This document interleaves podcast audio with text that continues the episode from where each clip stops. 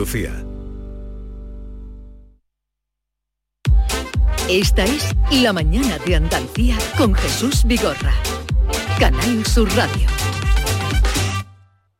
Yo quiero cambiar el mundo, lere, lere, quiero cambiar el mundo, lere, lere, quiero cambiar el mundo. Nos creemos que el cambio climático es un cachondeo, una bromita de mal gusto que nos dan para meternos miedo. Y anda que no he pasado yo calor en el mes de enero, y en diciembre y en febrero. Coño, que me fui a la playa y me encontré a Zapatero. Y al Berlusconi y a Sarkozy, todos los colegas sofocados, todos los colegas con la cremita, todos los colegas achicharrados. Y apareció la reina Isabel con un tanguita de colores, con la Camila, con el oreja y con el Felipe de sus amores. Yo le dije, esto no es normal. Esto no es normal. Y es que esto no es normal. Yo mundo. Cambio Climático, el programa de Javier Bolaños que nos da aquí siempre un adelanto los miércoles. Ya saben que lo pueden escuchar todos los viernes a partir de las 9 de la noche en Canal Sur Radio. Bienvenido, soñador eh, Ja- Javier Bolaños. ¿Qué tal? Gracias Jesús. Además un adelanto y nunca mejor dicho, ¿eh? porque hoy vamos a hacer una primicia. Generalmente hacemos algo, contamos algo que ya hemos contado previamente en el programa y lo traemos Ah, aquí ¿no nos después. das un ¿eh? scoop? No, no, no, no, casi nunca os doy una exclusiva, pero hoy sí, hoy sí, me da un poco de rabia. ¿eh? Me alegro, me alegro. Hoy es un día que estoy especialmente ilusionado además con lo que traigo porque me fascinó cuando lo vi, me encantó cuando lo vi, les escribí rápidamente porque quería charlar con ellos y tenerlos en el programa. Mira por dónde te lo vas a llevar tú antes, Jesús. Eh, muchas gracias. Bueno, ¿y quiénes son? Porque ¿Quiénes hoy son? nos trae invitado Javier. Sí, tengo in- invitados, no están aquí físicamente con nosotros, pero eh, sí están en, en Cataluña Radio, que nos ha cedido gracias eh, el estudio para saludar, lo hacemos ya, a Rocco Papilla. ¿Qué tal, Rocco? Hola, todo bien, gracias. ¿qué Xavi tal? Lozano, hola, Hola, Xavi. ¿qué tal, qué y tal? Antonio Sánchez Barranco, hola. ¿Qué tal? ¿Cómo estamos? Ellos forman Orquesta Reus Sónica. Porque, eh, ¿Por qué traemos aquí a la Orquesta Reus Sónica? Porque mira, siempre estamos hablando de que hay que reutilizar, de que hay que reciclar, estamos hablando que nos están comiendo nuestros propios desechos, nuestros propios escombros, y ellos utilizan y reutilizan todos esos desechos. ¿Sabes para qué? ¿Para qué? para hacer música, para hacer música y además muy buena música. Así que eh, con estos eh, luthier vamos a charlar un ratito y preguntarles, oye, eh, ¿todo suena? ¿Qué, ¿Qué tipo de instrumentos tenéis? Contadnos. Bueno, nosotros transformamos todos los, eh, los objetos a nuestro alrededor en instrumentos musicales, que es una práctica realmente que siempre se ha hecho. Eh, nada nuevo, es decir, que también el primer instrumento musical que, tenemos en la historia es hecho con un hueso de un animal que han encontrado, una flauta o no sé qué.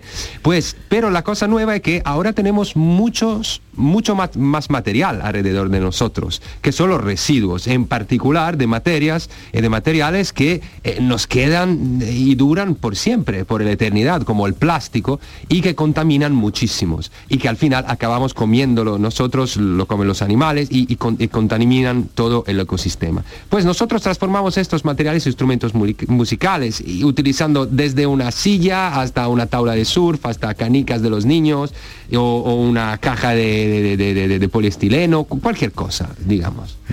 Eh, Podemos eh, escuchar, tiene sonidos. eh, Bueno, los tenemos a ellos en directo. Ah, que han llevado los instrumentos. Claro. Hemos llevado, sí, Claro. hemos llevado Qué algunos bien. instrumentos. Pues yo Sí. creo que lo mejor es Por demostrar. favor, por porque hemos- favor, hemos ¿cómo visto, dudabas? Hemos visto los vídeos, Sí, me- me- por un momento me he quedado, digo, eh, imágenes, pero multitud de instrumentos. Pero ¿Qué- vamos qué a se ver han traído hoy, qué, no? qué habéis traído y ahora los hacéis sonar.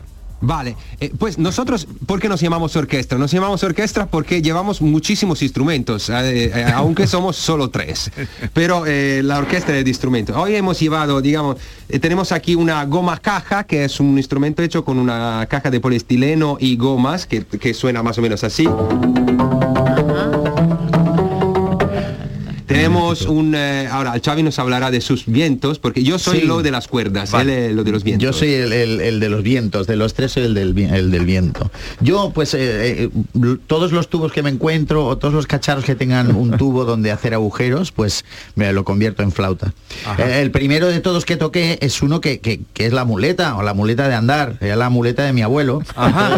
La muleta lo que le pasa es que ya no le tengo que hacer ni agujeros. Ya vienen los agujeros hechos propios de, de, pues sí, habéis visto, tenéis presente una muleta, pues Sí. los agujeros de regular la altura. Sí. Sí, sí, sí. ¿no? En este caso, pues yo lo que me he traído hoy es, es un hula hoop, un hula hoop que, Sí. que yo com- como ya no puedo darle así con la cintura, pues le No te da, soplando. ¿no? No te da, Xavi. No me da, no me da. Entonces, No, realmente lo hace y lo hace muy bien, porque es bastante modesto. El, el hula hoop con agujeros suena así.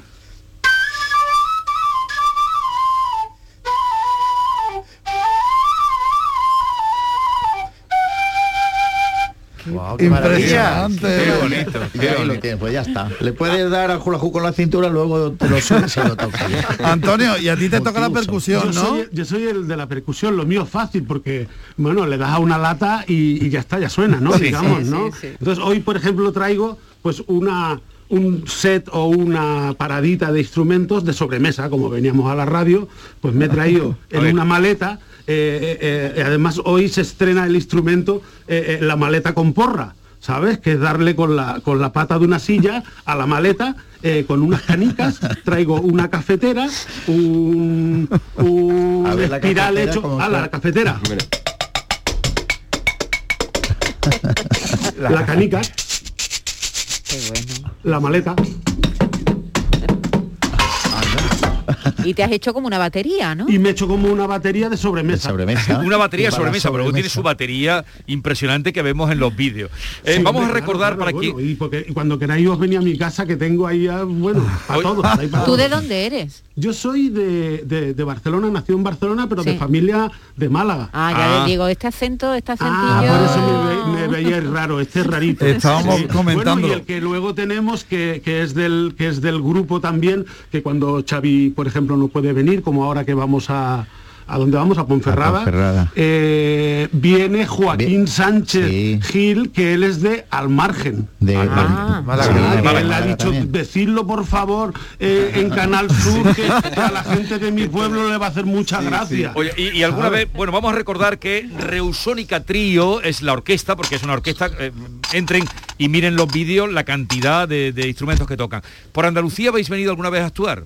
No, no, aún no. Pues ya estáis No. tardando. Pues venga, va, venga, no, No, ellos si están dispuestos, ellos están dispuestos. llevarnos. Oye, Rocco, estoy viendo aquí en internet lo que cantáis, lo que hacéis. Hay uno de vosotros que está soplándole a una rueda de una bici. Sí, claro. Sí, claro. la, la tengo aquí también. Sí, la No me tiene. digas. Que realmente no es de una bici, sino de una, un- de una silla de Sí, de ruedas, ¿no? sí. De una silla de Ah, ruedas. y, sí, y- sí, sí. y cómo suena esa? Suena, pues que sí. Son instrumentos que si no los ves dice, ah, mira, Sí. es una flauta. Claro, Pero si los ves dice, anda, es una rueda. No, es por esto que la gente nos pide siempre si hemos grabado un disco. Ellos Claro. siempre, yo siempre contesto que casi no tiene sentido grabar un Claro. disco nuestro, Claro. porque si tú escuchas un disco dices, bueno, una flauta, bueno, un Claro. bajo, bueno, y realmente es una rueda de bici que, que suena así. Mira.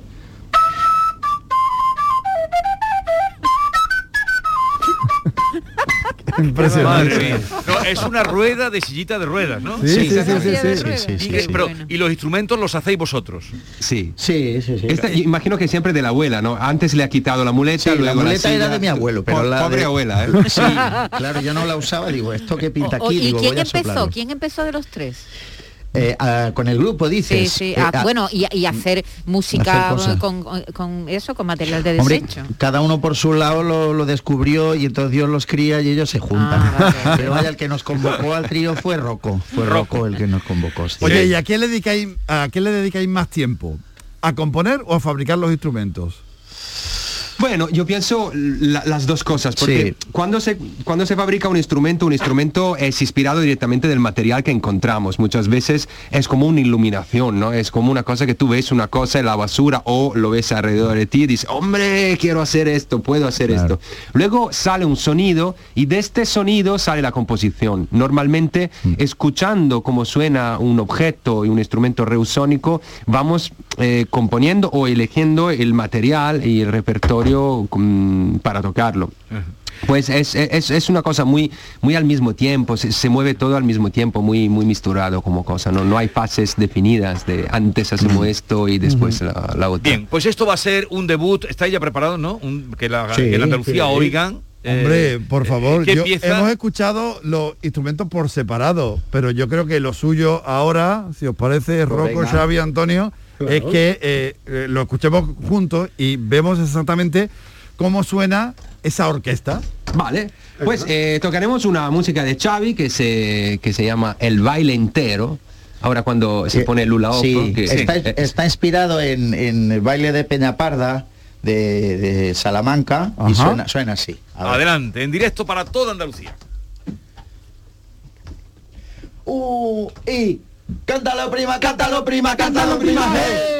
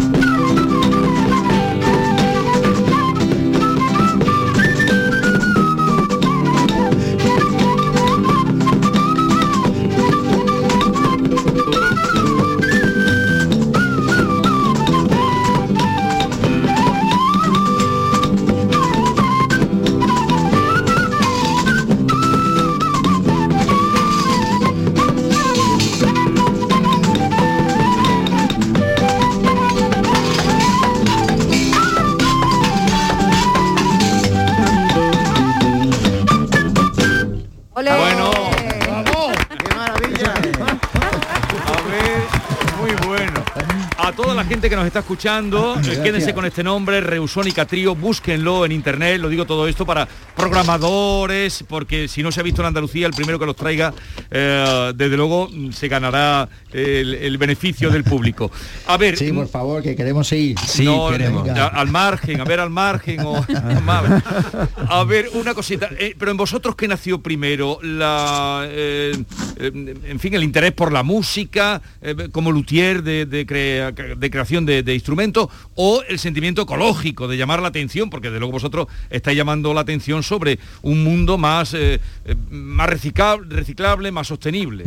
Sí, bueno, nosotros realmente nos hemos encontrado que llegábamos de, caminos diferentes. A mí me ha salido trabajando con los niños, eh, haciendo talleres a Italia, cuando vivía a Italia, eh, de reutilización creativa de los residuos eh, en música, para sensibilizar a los niños sobre el tema de los residuos plásticos marinos en particular, porque yo tengo una grande conexión con el mar y, y por esto que nuestro espectáculo de orquesta reusónica, música del insólito, habla principalmente del mar. Y pues yo he llegado a la reutilización creativa a través, digamos, de una- la divulgación ecológica o ecologista, digamos. Mientras, cuando he llegado en Barcelona y he conocido estos dos monstruos aquí, eh, ellos trabajaban eh, muchísimo sobre el tema musical, sobre el tema de expresión artística, de transformación de los objetos en música, eh, mm, a la búsqueda, digamos, de un camino expresivo, se puede decir, ¿no? Sí, Eh, en, en mi caso yo empecé tocando instrumentos normales, normales Sí. entre comillas, siempre, ¿no? Pero bueno, yo vengo del saxo, de, la- de dulzainas, y, y un buen día te das cuenta de que, de que ves un tubo y dices, pero esto va a sonar porque eh, las flautas en realidad son tubos. Entonces pasé- hice, hice como el cambio, amplié los colores y ya no llevaba solo el saxo, la dulzaina, sino que llevaba también una muleta o una, o, o una silla. Bueno, pues ya está que esto se me está quedando muy largo. Y eh, eh, realmente ellos vienen a mi programa el viernes a las 9 de la noche. Así que ya vamos a cortarlo porque es que me vais a reventar el programa, ¿eh? Ya, ya no os consiento más. Rocco, Xavi, Antonio, eh, nos ha encantado conoceros. eh, vamos, eh, a la gente también supongo que entra en los vídeos. Reusónica Trío, Orquesta de Reus, multi-instrumental. Totalmente. Gracias por, por la visita y enhorabuena. Gracias a vosotros. A vosotros. Nos escuchamos el Próximo viernes, viernes. ¿eh? No, no vayáis a fallarme ahora, que habéis estado aquí con Jesús, claro, habéis estado con la estrella, ahora estoy aquí con el estrellado, no es plan, ¿eh? Venga. Eh, próximo viernes a las 9, programa especial de cambio climático dedicado a la Reusónica Trío. Adiós. Gracias. Y ahora un consejo, el mejor de los consejos, compra tu nuevo colchón de matrimonio hecho a medida, a tu gusto, según tu peso, tu edad y tu actividad física, con tejido Fresh para estabilizar tu temperatura corporal mientras duermes. Ahora con un 50% de descuento. Sí, sí, tal como lo oyes, 50% de descuento. Presta atención, esto es una oferta y lo demás son tonterías. Llama ahora al teléfono gratuito 900-670-290 y un grupo de profesionales te asesorarán qué colchón necesitas sin ningún tipo de compromiso. Así que por comprar tu nuevo colchón de matrimonio personalizado, Descansa en casa te regala otros dos colchones individuales, naturalmente también personalizados. Pero aquí no acaba esta gran oferta, porque para que descanses como te mereces, Descansa en casa también te regala las almohadas de las mismas medidas que tus colchones en viscoelástica de gran calidad. Además, si eres una de las 50 primeras llamadas, también te regalan un aspirador inalámbrico ciclónico de gran autonomía con batería de litio. No habías oído nada igual, seguro, seguro. Pues llama, llama e infórmate al teléfono gratuito 900-670-290 y cambia tu viejo colchón de una vez por todas por uno nuevo con un 50% de descuento y llévate gratis dos colchones individuales, las almohadas de viscoelástica y un aspirador inalámbrico estupendo. Si no te lo crees, llama e infórmate al teléfono gratuito 900-670-290 y verás cómo es verdad. Compruébalo. 900-670-290.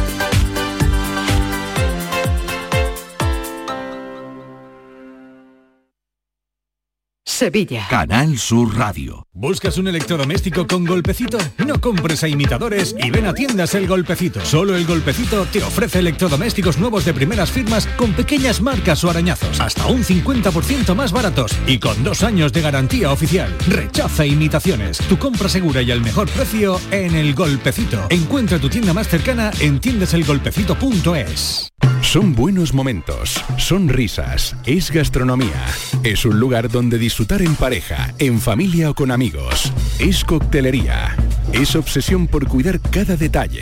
Nuevo burro Canagliabar en Resto en Tomares. Son tantas cosas que es imposible contártelas en un solo día. Es el momento de disfrutar de las rebajas del Centro Comercial Los Alcores. Ven y descubre las mejores ofertas en moda, complementos, hogar, ocio y restauración. Y pasa un momento inolvidable. Ven a visitarnos en Autovía A92 Salida 7, Alcalá de Guadaira, Centro Comercial Los Alcores. Mucho donde disfrutar. La mañana de Andalucía con Jesús Vigorra. Un programa informativo. Además, el Constitucional también se ha pronunciado sobre... De entretenimiento. Arturo Pérez Reverte, buenos días. Buenos días. Que te ayuda. Señor Calatayú, buenos días. Hola, buenos días. Y te divierte. Las mañanas de Andalucía son mejor. La mañana de Andalucía con Jesús Vigorra. De lunes a viernes desde las 5 de la mañana. Quédate en Canal Sur Radio, la radio de Andalucía. La mañana de Andalucía con Jesús Vigorra.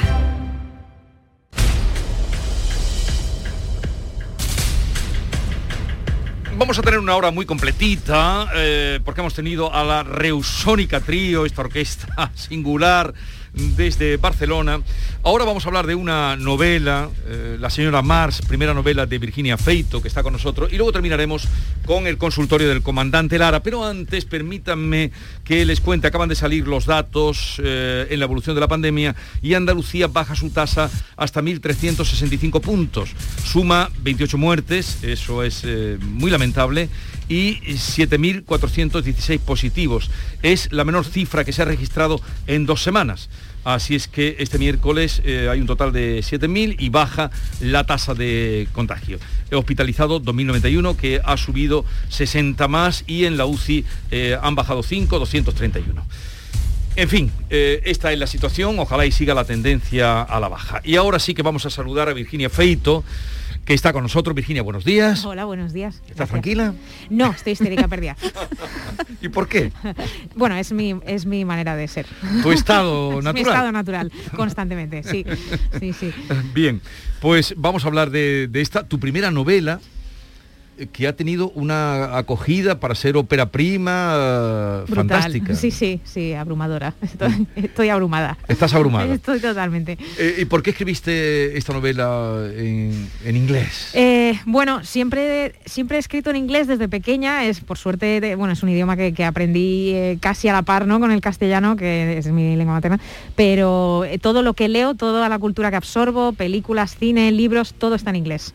Entonces creo que escribes lo que lees y yo leo en inglés exclusivamente, entonces todo el vocabulario y bueno, y ese entrenamiento eh, lo he hecho siempre en inglés. Así que es que me sale más natural escribir en inglés. Eh, Pero tú hasta ahora has estado vinculada al mundo de la publicidad, también al teatro, ¿no? Estudiaste teatro. Sí, estudié, bueno, estudié teatro y e interpretación y, y también eh, literatura inglesa, Literatura que siempre inglesa. ha sido mi ¿Y, y cómo, pasión. dónde surge la idea de entrar con esta novela que ya digo, es primera, ahora contaremos más cosas de lo que ha pasado con esta primera novela de Virginia Feito. Eh, pero, mm, ¿cómo surge la idea de escribirla? Bueno, escribir siempre había querido y de hecho ya estaba tan insoportable que creo que todo el mundo estaba deseando que lo hiciera de una vez para callarme. Esta en concreto, eh, bueno, fue una idea que se me ocurrió, eh, se me ocurrió primero el personaje, ¿no? De esta mujer andando por la calle, por el Upper Side, vestida de pieles, y pero no sabía dónde iba. Hasta que un día, volviendo a ver la película de las horas con Meryl Streep, eh, pues se me ocurrió lo que podía pasarle a esta mujer, que era que alguien basara un personaje en ella.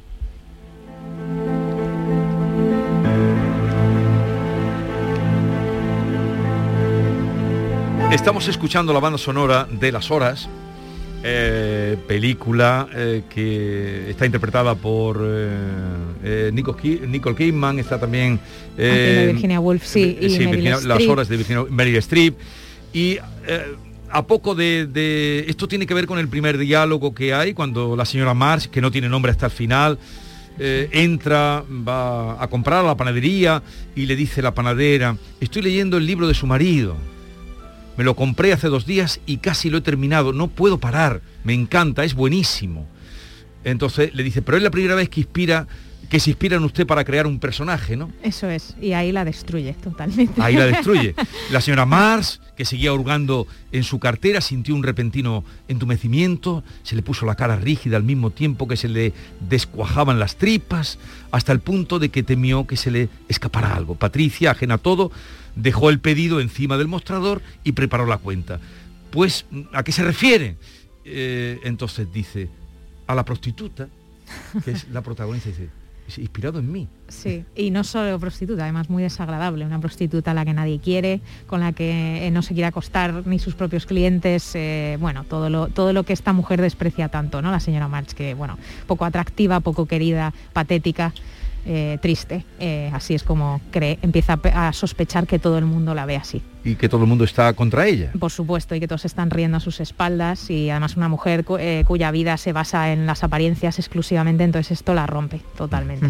Bueno, esta- esto la rompe, pero ella ya vendría rota. Y de hecho venía rota, porque a, a lo largo de la novela descubrimos su adolescencia, la relación con su hermana, la relación con su madre, fría como un hielo. Eso es, sí, sí, sí, que, ya- luego ya nos venía rota, ¿no? De la tienda, que, que ella además eso pues, pues esa, esa frialdad ese desapego que tiene con su con su hija eh, ella también con su hijo Con su con propio su hijo, lo reproduce es decir que que ya venía rota está muy perturbada la señora Matt Está fatal, está fatal. Está fatal. Pero creo que tristemente hace muchas cosas que hacemos, que hacemos todos sobre- y todas, sobre todo, ¿no? Y mucha presión con las apa- pues eso, pues con estar mona y con ser buena madre. Duele un poco reconocerse en algunas cosas. ¿eh? sí. Cuando una dice, ay, yo esto lo puedo tener de la señora March, como que te duele. Pero que lo seguro que tú eres bellísima persona. No, nada Sí, que ver. Hombre, espero, espero no parecerme Tenemos, seguro más sentido del humor y somos más Sí, autocríticas, sí, que es algo que le falta mucho a esta pobre mujer, sí. Virginia, a mí me ha pasado que más de una ocasión he tenido que releer algún párrafo Mm. porque no sabía si lo que estabas tú contando había ocurrido o solo estaba en la, en la imaginación de la señora más. Y me pregunto,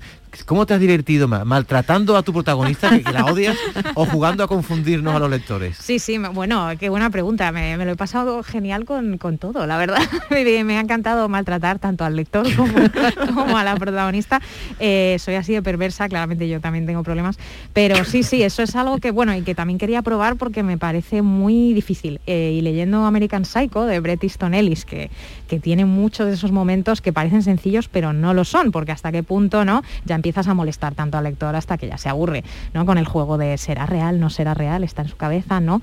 Eh, y es, es un fino equilibrio que espero haber más o menos conseguido porque me costó lo mío, me costó lo un, mío. un libro escrito originalmente en, en inglés que tú no has traducido además, que hay- un- una traductora, ¿no? Hay una traductora maravillosa eh, y creo que el libro es mejor. ¿Qué Eh, cara se te puso, Virginia, cuando antes de publicar la novela te llama la actriz famosa, que la conocemos todos, de la, de la Del Casa de la Puente de la Criada, Criada, sí. Elizabeth Moss, y te dice que te compra todos los derechos cinematográficos. O sea, antes de publicar la novela, que es tu primera novela, ya está comprado para el cine. Sí, sí, sí. Bueno, es que en Estados Unidos es una maravilla, ya sabes, les encanta el, el show y, y- y van, y van a por todas y que, ¿cómo me quedo? Pues, me- pues muerta. Pero eso, ¿cómo, cómo se pro- cómo es? ¿Alguien antes, la misma editora ofrece el libro? ¿Cómo se hace Mm, para que...? Mi eh, agente literario, eh, yo esto no lo sabía, era totalmente una inculta con el mundo de la literatura y en Estados Unidos funciona a través de un agente literario que no solo manda el manuscrito eh, a editores, sino que también se lo manda eh, a agencias de representación en Hollywood, como puede ser William Morris, eh, donde representan a actores, a, Sí. a directores, a productores,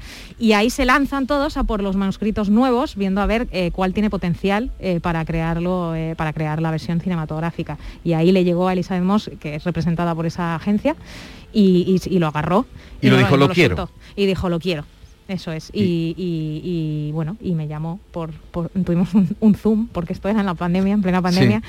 Eh, surrealista absolutamente cuando veo en mi, en mi calendario eh, reunión con Elizabeth Moss eh, mañana a las seis y media y nada y me cuenta su visión qué tipo de película ve ella eh, basada en este libro y, y yo bueno y yo no la escucho porque estoy salivando e intentando no grabar la conversación porque eso es ilegal. Para luego demostrárselo a Sí. todo el mundo porque nadie me iba a creer y estaba sola en mi salón. Eh, y nada y, y- y- y estoy de acuerdo con todo lo que me dice aunque si te soy sincera aunque no lo hubiese estado yo le hubiese dado hasta a mi a, sabes a mis futuros hijos si hiciera falta. Eh, pero mm, increíblemente todo lo que dice me, me encanta. Eh, así que vamos. Porque ha leído tu libro, le ha gustado... le ha eh, encantado el quiere- personaje, le ha encantado la historia, le ha encantado lo, mm, ella me decía lo, eh, que es raro, ¿no? No es un thriller eh, al uso, digamos, es- es- tiene cositas de terror y a ella le encanta el género de terror, ha hecho El hombre invisible, últimamente con Blumhouse y la última de Jordan Peele. Y, y le encanta ese toque y le encanta el toque psicológico y le encanta que sea un poco raro.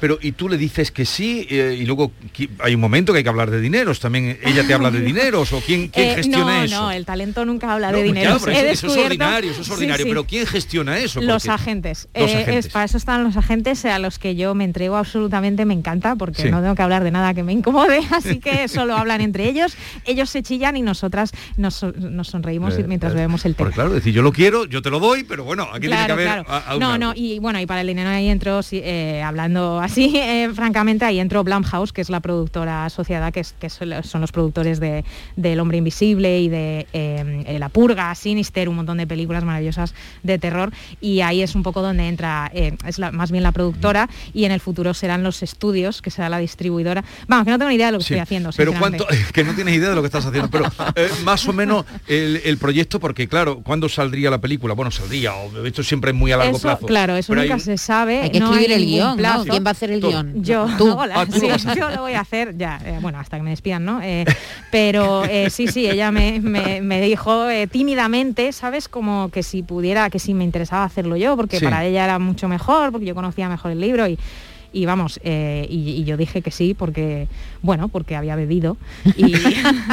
tiene mucho sentido el humor ¿eh? Virginia, Sí, sí. para el cine Es vais a tener de que decidir muchas cosas, que, en el, que en el libro no están decididos, porque a ver, no se sabe en, que en qué época sucede. Efectivamente, eh, sucede. efectivamente. Lo mismo puede estar, yo a veces imaginaba una mujer en los años 50. Totalmente. Y sin embargo otras veces he visto una escena de Woody Allen. Claro, es Eh, ¿no? todo Woody- referencias. Sí, Eh, sí, sí. Eh, Woody Allen cuando, por ejemplo, bueno, no voy a decir muchas cosas, pero a veces eh, todo Sí, las sucede... fiestas en un piso, Exactamente, ese- todo sí. sucede en Nueva York, o casi Sí, todo sucede sí. en Nueva York. Eh, entonces hay muchas referencias, efectivamente, que, que vais a tener que elegir cuando hagáis la película. Ah, va a haber ¿no? que hacer decisiones, Sí, me sí, temo. sí. Pero como va a haber un equipo muy grande, espero escaquearme de esto. Virginia, eh, la señora Marx, tu señora Marx, es una mentirosa compulsiva, mala madre, madre. envidiosa, a mí me cae fatal. Ay, pues no Eh, entiendo. Sospecha que su marido no es su marido. Ladrona, es muy ladrona. Ay, bueno, tiene ahí un Parece de que el marido es alguien que la suplanta. Yo me pregunto, si tú eres publicista, Mm. ¿cómo te hace este perfil psicológico tan detallista, tan perfecto? De Porque para eso hay que eh, tener muchos conocimientos psicológicos, ¿no? O estar loca, una misma, que es, es mi caso. Eh, y yo, o sea, vivo en mi cabeza y bueno, y muchas veces mis seres queridos me han dicho, Dios mío, yo no sé lo que es vivir en tu cabeza, como acabas exhausta. Y acabo, acabo totalmente exhausta. Tengo, soy muy obsesiva, soy muy ansiosa, todo, entro en bucles por todo, eh, ¿sabes? Ya, y luego soy hipocondríaca, pienso que me voy a morir constantemente, de distintas maneras, ya creo que me han pegado el COVID 28 veces hoy. Eh, así que claro, viví en esa tensión constante, ¿no? Que es que, o sea, me sudan las ingles todo el rato. y pues bueno, pues me encanta crear personajes pues igual de locos a lo mejor. Oye, a- a- en- nada más empezar, me ha llamado la atención esta Patricia, que es la que le vende en la panadería, Mm. eh, ¿de dónde es? ¿De dónde sería? ¿De dónde sería Patricia la, la pastelera? La pastelera, de, ¿no? de Nueva, de, pues igual es de, de- del Bronx, por ejemplo. Del Bronx. es que no os ha llamado la atención cuando la Patricia se dirige Sí, a esta señora sí. que es tan compuesta y le habla, es que le habla como la gente de Triana. Le dice, eh, lo de siempre tesoro, lo- no le pregunta, lo de siempre tesoro, en otro momento, aquí le dicen, aquí te van a decir mi arma en cuanto que tú Ay, pidas. qué bien. Eh, entonces, por dos veces le, le, le- le hablan de esa manera tan cariñosa. Esta es Sí. una manera de tratarse allí, ¿no? Bien, bueno, hay de todo, ¿no? Como en todos. Por eso te he dicho, digo, mira, de Manhattan no es. La verdad es que no, cono- no sé muy bien cómo habla la gente del Bronx, pero, pero la veía de un sitio así, o a lo mejor de Nueva Jersey, me está, Sí. me está dando Sí, Nueva Jersey. ¿sabes? Un sitio un poco más, más humilde a lo mejor. Hoy Virginia, cuéntanos por qué, porque esto ha tenido mucho éxito en Estados Unidos, ¿por qué conoces tú también Nueva York? Que esto no lo hemos contado. Eh, ya, a ver, yo, yo sí que viví en Nueva York un año, pero no, no es por eso, es, es porque eh, yo me he creado, creo, un Nueva York que me he inventado a lo largo de los años, eh, viajando a Nueva York con mis padres, viajábamos constantemente a Nueva York, que es...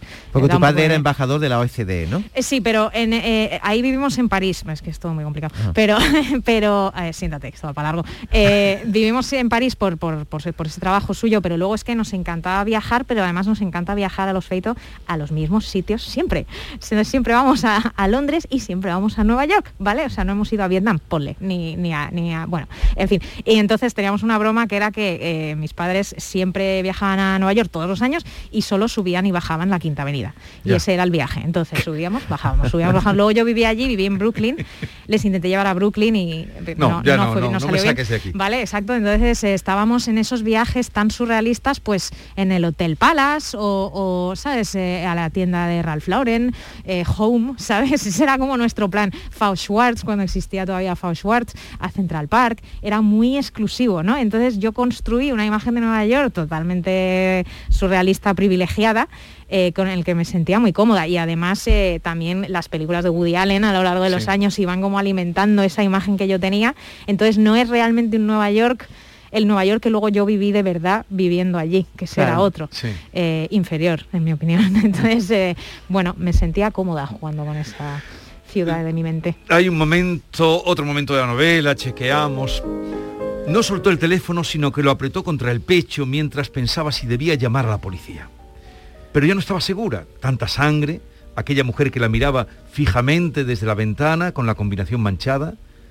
¿Realmente lo había visto? Y luego estaba el otro problema, por supuesto, la verdadera razón por la que no podía llamar a la policía. Le había parecido, no podía ser, claro que no, pero le había parecido que aquella mujer tenía su cara, que aquella mujer era ella. Este juego de la identidad mm, está loca perdida. Sí, Pobre. Sí, eh, es algo que me gusta mucho, esa, ese es el juego del el doppelganger, como se llama en, en la literatura y en las películas. El doble, ¿no? El doble, Doble. exacto. Muy, Eh, muy de Millás también, no sé si has leído a Millás, a no he Juanjo Millás. Millás, no. Ese está siempre. ¿Lo han traducido pero- al inglés? Pero ¿sabes quién es? Es que solo leen Ah, no, no, no, te digo porque él está siempre... Siempre con el doble. Siempre está con, con pues, ese juego de los espejos. de- Claro, justo, los espejos, los dobles, la-. Eh, me, me fascina mucho. Bueno, el cisne negro, me acuerdo que fue una inspiración muy grande para, para este libro, que Natalie Portman viéndose todo el rato, ¿no? Un Sí. doble, alguien que se parece a ti. A mí eso me, me asusta, me da miedo. Eh, no sé, de repente un día descubrir que hay alguien igual que tú haciendo cosas por ahí sin, sin tu control. Bueno, hay un momento en que se sigue a sí misma por la calle. Eso es, que se sigue a sí, sí, misma sí. por la calle, se ve a una mujer de espaldas que es, bueno, que es Igual, ella, parece que es ella, y se la sigue y se mete en su casa, eh, porque me encanta, no sé, me fascina el tema de la identidad, qué construye una identidad, eh, cómo llegamos a ser quienes somos, eh, si nacemos así o, o si es que lo vamos aprendiendo por el camino, y, si existen de verdad esas identidades tan claras, podríamos robarle una a alguien, podríamos imitar una identidad, no sé. Oye, Virginia, no me quiero meter en tu vida, pero creo que vas a tener que replantearte una cosa. A Terapia. partir, a partir de, no, aparte, eh, es que no tienes redes sociales. Dices tú que por tu salud mental, una persona que va a entrar de pronto en la fama como eres tú, sin redes sociales, ¿por qué no tienes redes sociales? Eh, por- eh, precisamente, es que me- miradme, o sea, no me no, no creéis que sería un terrible error, es, vivo angustiada por todo, tardo en escribir un email como 120 minutos eh, porque no sé dónde poner la coma, no me veo, no, vam- creo que me quitaría mucho tiempo y me estresaría, además es que yo soy carne de cañón para el Instagram, es que me veo totalmente metiéndome y haciéndome como un personaje y, y creando como vídeos todo el rato en vez de vivir mi vida, o sea, Ya. me veo, entonces me da miedo, me da un poco de miedo. Oye, ¿esa medalla que llevas, eh, qué es? Ah, pues esto es, eh, pues esto, esto es de nada. No, no, que creéis, conociendo Esto que es de todo, todo, Other Stories. Todo tiene un significado. como todo tiene un ¿no? significado, Ay, digo, esa medallita que lleva fuerza no nos lleva. La encontré en Egipto. En no, no, en eso no un es de- Prepárate la historia. Prepárate la historia. Oye, eh, aunque escribes aquí hay un crimen y pasan cosas, pero de luego tú eres muy divertida. Tú tienes. Muchas gracias. Oh, eh, que tiene mucho humor este libro. sí, bueno, sí, a sí, ver, sí, es- humor. eso es... ca- eh, Te ríes y a veces se te congela un poco la Sí. sonrisa, Claro, pero, Pero sí, eh, y ahora eh, conociéndote, pues ya sabemos cuando quieras ven por aquí. Ay, bueno, yo encantada. No me digas eso que me quedo aquí, vamos. Estás escribiendo ya el segundo, ¿no? Estoy escribiendo el segundo, sí, sí, estoy intentando. inglés. En inglés, sí, sí. Y, joder, me está gustando, ¿eh? Bueno, que gracias por la visita, pásatelo bien en Sevilla. Muchas Eh, gracias. ¿Te quedas hoy o te marchas? Eh, me marcho hoy. Me marcha. marcho hoy, pero vamos, ¿Conocías esta ciudad? genial. Muy de Porque pasada. Como tú solo vas a Nueva York, y a Claro, solo los sube bajo la quinta a- avenida, efectivamente. No, no, pero todos los años vamos a Santipetri. Y Ah. una vez hemos pasado por Sevilla. Buena lección. Bueno, eso Y dile un sí, sitio donde sí. comer, va a comer aquí, di- dile un sitio. No, ella la encontró, ella tiene, está bien asesorada con quien le acompaña. Oye, gracias por la visita, enhorabuena Muchas por el libro, la señora March eh, de Virginia Feito. Quédense con este nombre. Adiós. Gracias, adiós.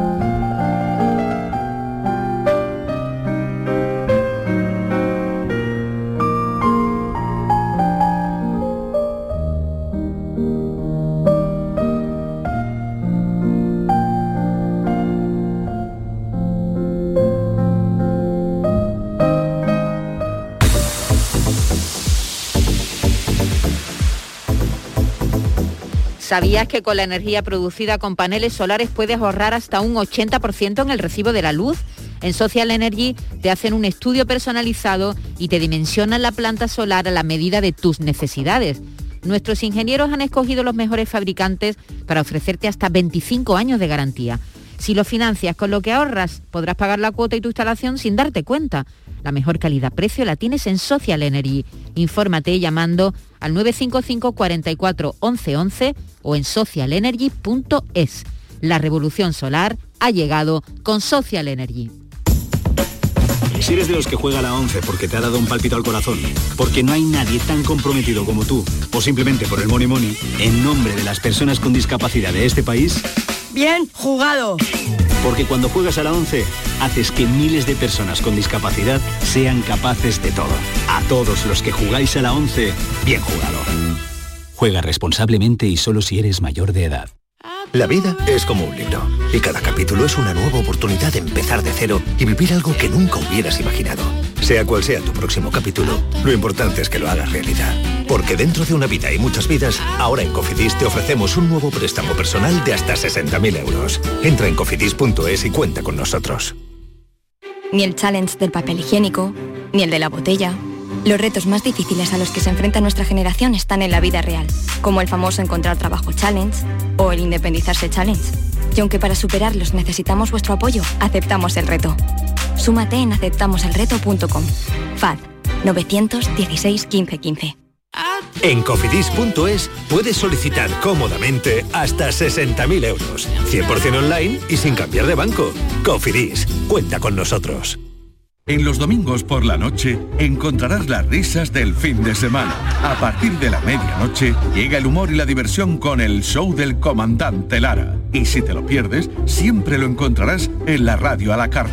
Comienza el show del comandante. El show del comandante Lara en la medianoche de los domingos. Quédate en Canal Sur Radio, la radio de Andalucía. Consultorio del comandante Lara. Pregunten lo que quieran, que el comandante contestará lo que le dé la gana. Señoras y señores, distinguido público, hoy compartimos con ustedes la alegría de que vuelve el comandante Luis Lara, comandante. Hola. Hola, buenos días. Hola. Hombre, Luis Lara. ¿Cómo estáis? Muy Muy bien. He vuelto. He vuelto como el barrio, ¿no?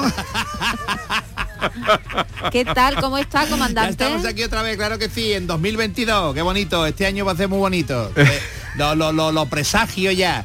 Vamos a tener un año maravilloso. Así que venga, vamos a ir apuntando. A lo mejor estos primeros dos meses, a lo mejor tenemos un poquillo de problema todavía con, con esto de la pandemia y eso, pero se vaya allanando la cosa. Te lo digo yo que yo me equivoco pocas veces. Así que nada, andaluces, andaluzas, vamos a tener un año maravilloso. Eh, a- Bien, alguien que habla con espíritu alegre. y alegría, por Dios. Claro que sí. Oye Luis, estarás descansadito, ¿no? Vaya vacaciones que te has pegado. Bueno, sí, yo no he trabajado nunca en mi vida, David, pero yo... Yo llevo 45 años en los que he doblado todas las partes de mi cuerpo menos los riñones. No, ahora en serio, sí.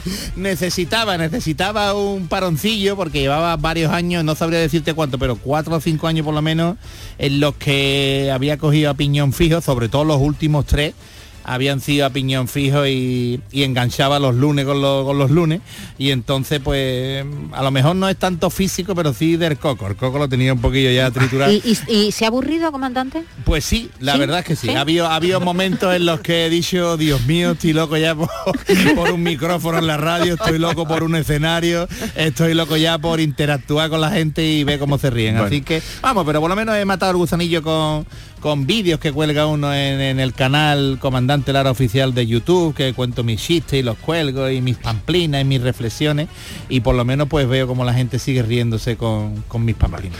Eh, David Gallardo, ¿cómo encuentras a querido compañero? ¿Cómo has encontrado al comandante Lara? ¿Ha adelgazado? No, no, lo veo.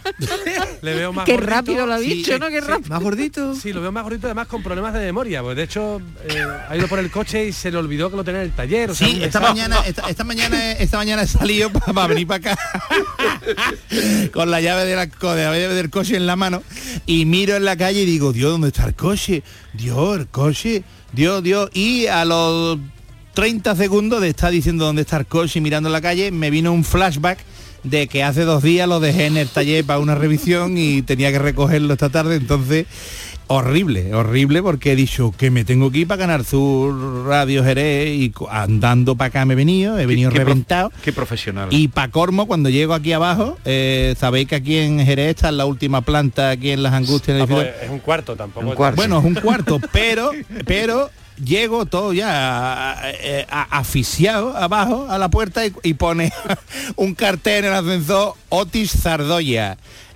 Ascensor en revisión y digo magnífico, venga, ahora cuatro pisos para arriba ya para rematar el turmalé y he llegado aquí en el último resuello ya. de- Los de- olvidos son muy cómicos, ¿no?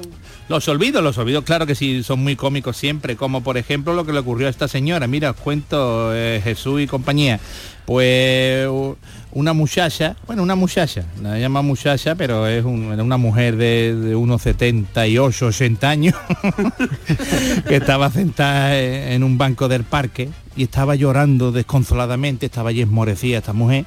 Y entonces pues mm, me acerqué a ella y le pregunté, ¿qué, qué le pasa señora? ¿Qué le pasa? Y esta mujer llorando, es que en casa tengo mi marido que tiene 22 años. 22 años tiene su marido, señora. Sí, y me hace el amor todas las mañanas y, y se levanta y me prepara el desayuno. Me trae unas tostaditas, me trae un cafelito, me trae fruta fresca, bizcochito, unos huevos fritos, un cafelito bueno. Dios mío, mi arma. Y yo mirándole, bueno, y, y entonces, ¿por qué está usted morecía, señora? Ah, mira, me hace de comer todos los días, a la hora de comer, me- me- no, no, no, es un cocinero maravilloso, ¿sabes? Y, y unas galletas que me hace para merendar, eh, y después me hace el amor también por la tarde. Y yo ya, yo qué sé, yo ya había todo extrañado ya mirando, le digo, esto está muy bien, señora, pero, pero, pero ¿por qué está usted llorando? Mira, y para la cena, para la cena, me, me- una, una, una- cena gourmet que me hace este hombre con, vino y todo, una, una botella de vino que me abre todas las noches y encima mi, mis postres favoritos, que sabe cuáles son, el tiramisú y las natillas, y ella me, lo hace siempre cuando terminamos de cenar, pues me hace el amor también todas las noches, hasta, hasta las madrugadas y no me... Y digo, señora, pero que, pero tiene eso de malo, señora, ¿por qué está usted llorando tanto? Y dice la mujer, porque no me acuerdo dónde vivo.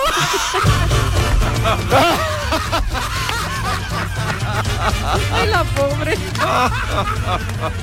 que no se acuerda ese chollo que tenía en su casa. pobre, he tenido un marido con 22 años. y estaba allí la pobre llorando, morecía y ya me dio mucho sentimiento y nada, al final digo, ver, ya la ayudé, ya la ayudé, ya llamé a un familia y eso la llevé para su casa otra ya vez. pudo claro. volver a su casa. Menos mal, Hablando, de, hablando de sentimiento, ¿habéis leído esa información? Que yo no sé si es un meme o no es un meme, donde sufre la reducción de su pene en casi 4 centímetros por un efecto colateral de la COVID. Uf. Todos- No, no lo he visto. ¿Cuál es el Sí, efecto sí, lateral de la COVID que, estás diciendo? Según este hombre, que será Oserón, yo en las redes sociales, que creerse una cuarta parte de la cuarta parte, dice que sufre la reducción de su pene en casi 4 centímetros. 4 centímetros es una barbaridad. Esa churra más chiquitita de la que da este hombre. Sí. Me cago 4 en la mar. centímetros, que eso es mucho. Eso es la tercera parte de un pene Qué normal. barbaridad. Un pene medio. Un pene estándar. Que es un pene normal. Que es un... Oh, Pues sí, ha dicho cuatro, yo pene medio 13, ¿no? Do- 13, 14, ¿no? No, Luis, no sé. Luis, dice David que Yo- 13-14 es el, el tamaño de pene Pues normal. No sé, yo ya yo con el barrigón que tengo de Zoom no me la veo cuando me ducho. y ya. Pero en este tiempo de vacaciones usted ha despelotado, como dice. Despeinado la cotorra. Despeinado la cotorra. Despeinado la alguna cotorra. vez, alguna vez hemos- alguna vez había posibilidades y no, no vamos a decir que. Pero bueno, menos de las que uno quiere siempre. Bueno, eh, pues, a colación de, de esta historia, pues entró, entró Josecho, eh, el vasco él, en un restaurante y se sentó en la mesa y echó un vistazo así a, a su alrededor y, y vio a una, a una rubia muy guapa, una rubia muy guapa en una de las mesas sentada y, y llamó Josecho al camarero, ¡Epa! A por favor, mira, sirva a esa la botella del Moet Chandon más caro que tenga, ¿eh? Seguro de que si la mujer acepta, se va a rendir a mis pies. Pues nada, el camarero pues, llevó la botella a la mesa de la, de la dama y le dijo, mira, esto de parte de, del joven de aquella mesa, ¿eh? señalando a, a Josecho. Y la mujer miró la botella un ratito se quedó así mirando ahí con cara ahí de un poquillo de asco ahí. Y, y escribió una nota y se la dio al camarero. Y dice, mira, llévale la nota esta al muchacho, hombre. Y, po- y cuando llegó, pues abrió la nota Josecho y ponía en la nota, bueno, lo voy a leer con la nota de, de la voz de Josecho. Sí, claro. Dice Josecho, sin duda, usted tiene mucha clase.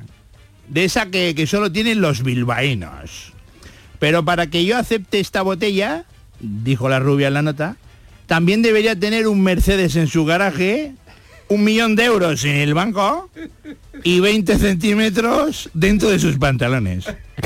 Y después de leer os hecho la nota, pues le decide contestar también con otra notita, se la da al camarero y le llega la nota a la rubia y empieza a leer la nota a la rubia y ponía en la nota, efectivamente soy de Bilbao y para poder cumplir con sus condiciones podría vender mi Ferrari Modena 360 y mi BMW 850 y quedarme solo con el Mercedes 600 en mi garaje.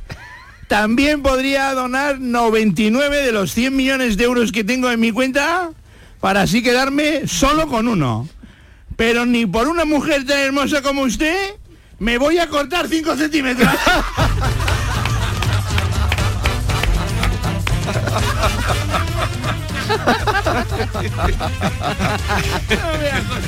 Ella en la nota tenía que haber puesto como mínimo. Mira, y también viniendo hilando con esta historia, voy a contar una cosa ahora personal. Personal. Eh, y es que yo cuando yo, yo nací en una eh, en una clínica aquí en Jerez, claro, en un hospital. Y al nacer, pues era un, un sitio de una clínica de dinero. Y entonces, pues llamaron a, a mi padre y le dijeron, a ver, eh, Luis, eh, el niño en esta clínica, según el dinero que ponga usted, pues tendrá unas características. Eh, cuando vaya creciendo irá desarrollando unas características u otras. Vamos a ver. Eh, y le voy a poner aquí la lista de precios y las características que puede tener, ¿de acuerdo? Y dice Luis, venga, Dios mi padre, venga, vale. Pues mire, si usted paga un millón de pesetas, pues el niño va a ser alto, con los ojos azules, el niño va a ser eh, un tío inteligente, va a ser, un- vamos, un literato, va a ser un tío maravilloso, dominador de todas las artes y va a destacar eh, maravillosamente. Y mi padre que dice un millón de petas, no tengo yo aquí ahora mismo para...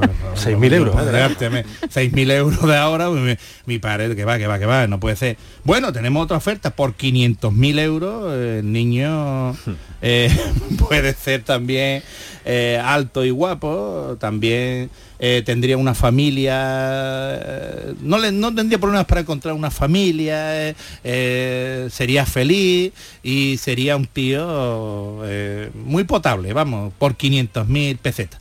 Hombre, medio kilo, medio millón de pesetas, mi padre pobre allí no, no tengo yo.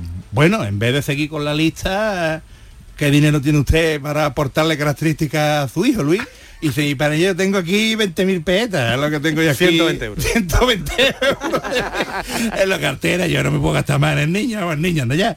Y, ¿sabes? Por, por 20.000 pesetas, vamos a ver. Busco ahí en la lista 20.000 pesetas. Y de a ver, por 20.000 pesetas, tiene usted dos características que podía tener niño, dos.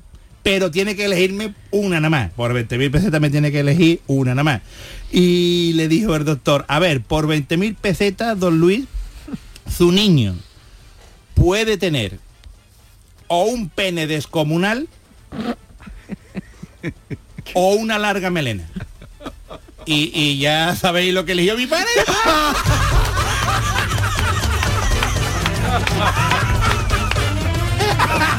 Personalísimo. Confesión personal. Por cierto, Jesús, eh, este, este hospital tiene, tiene sucursal en Villanueva de Córdoba, ¿no? ¿Ah, sí? A ver si naciste, a ver si naciste tú allí. A ver, pues ya, ya lo contaré yo. Estamos a Pairón. A ver si tu padre también lo ofrecieron. La de las 20.000 pesetas. Bueno, querido comandante, bienvenido. Muchas gracias. Nos bien alegra hallado mucho. siempre. Me Do- encanta estar aquí con Do- vosotros. ¿Dónde debuta? Pues debutamos este domingo en Málaga, en Málaga, en el auditorio de Málaga, de- en el Palacio de Congresos, perdón, de Málaga, con doble función En y todas las entradas vendidas. En el Palacio de Congreso, doble función y las entradas Las vendidas. entradas vendidas, señor, a las, hay- ci- a las 5 y a las 8 de la tarde. ¿Cuántos caben ahí, Luis? ¿Cuántas personas ya caben? Entran 900 personas en cada función. Uno, uno rapidito para los malagueños, comandante. Uno rapidito para los malagueños, pues a ver, un momentito, rápido, rápido, rápido, rápido, rápido, rápido. Por cierto, rápido. recordar que Ah, bueno, pero me- el miércoles te 26, olvides. el próximo miércoles haremos en el Auditorio Nissan Cartuja de Sevilla también el show del comandante Lara en vivo y en directo a partir de las 7 de la tarde. Ya os decimos mañana pasado cómo conseguir las entradas. Bueno, pues ya lo vamos a recordar. Dice, doctor, eh, quiero aumentarme el pecho. Y dice, muy bien, señora. Y su, y su marido la apoya. Y dice, no, no, de momento solo yo el pecho apoya. y su ah. marido lo apoya. Adiós.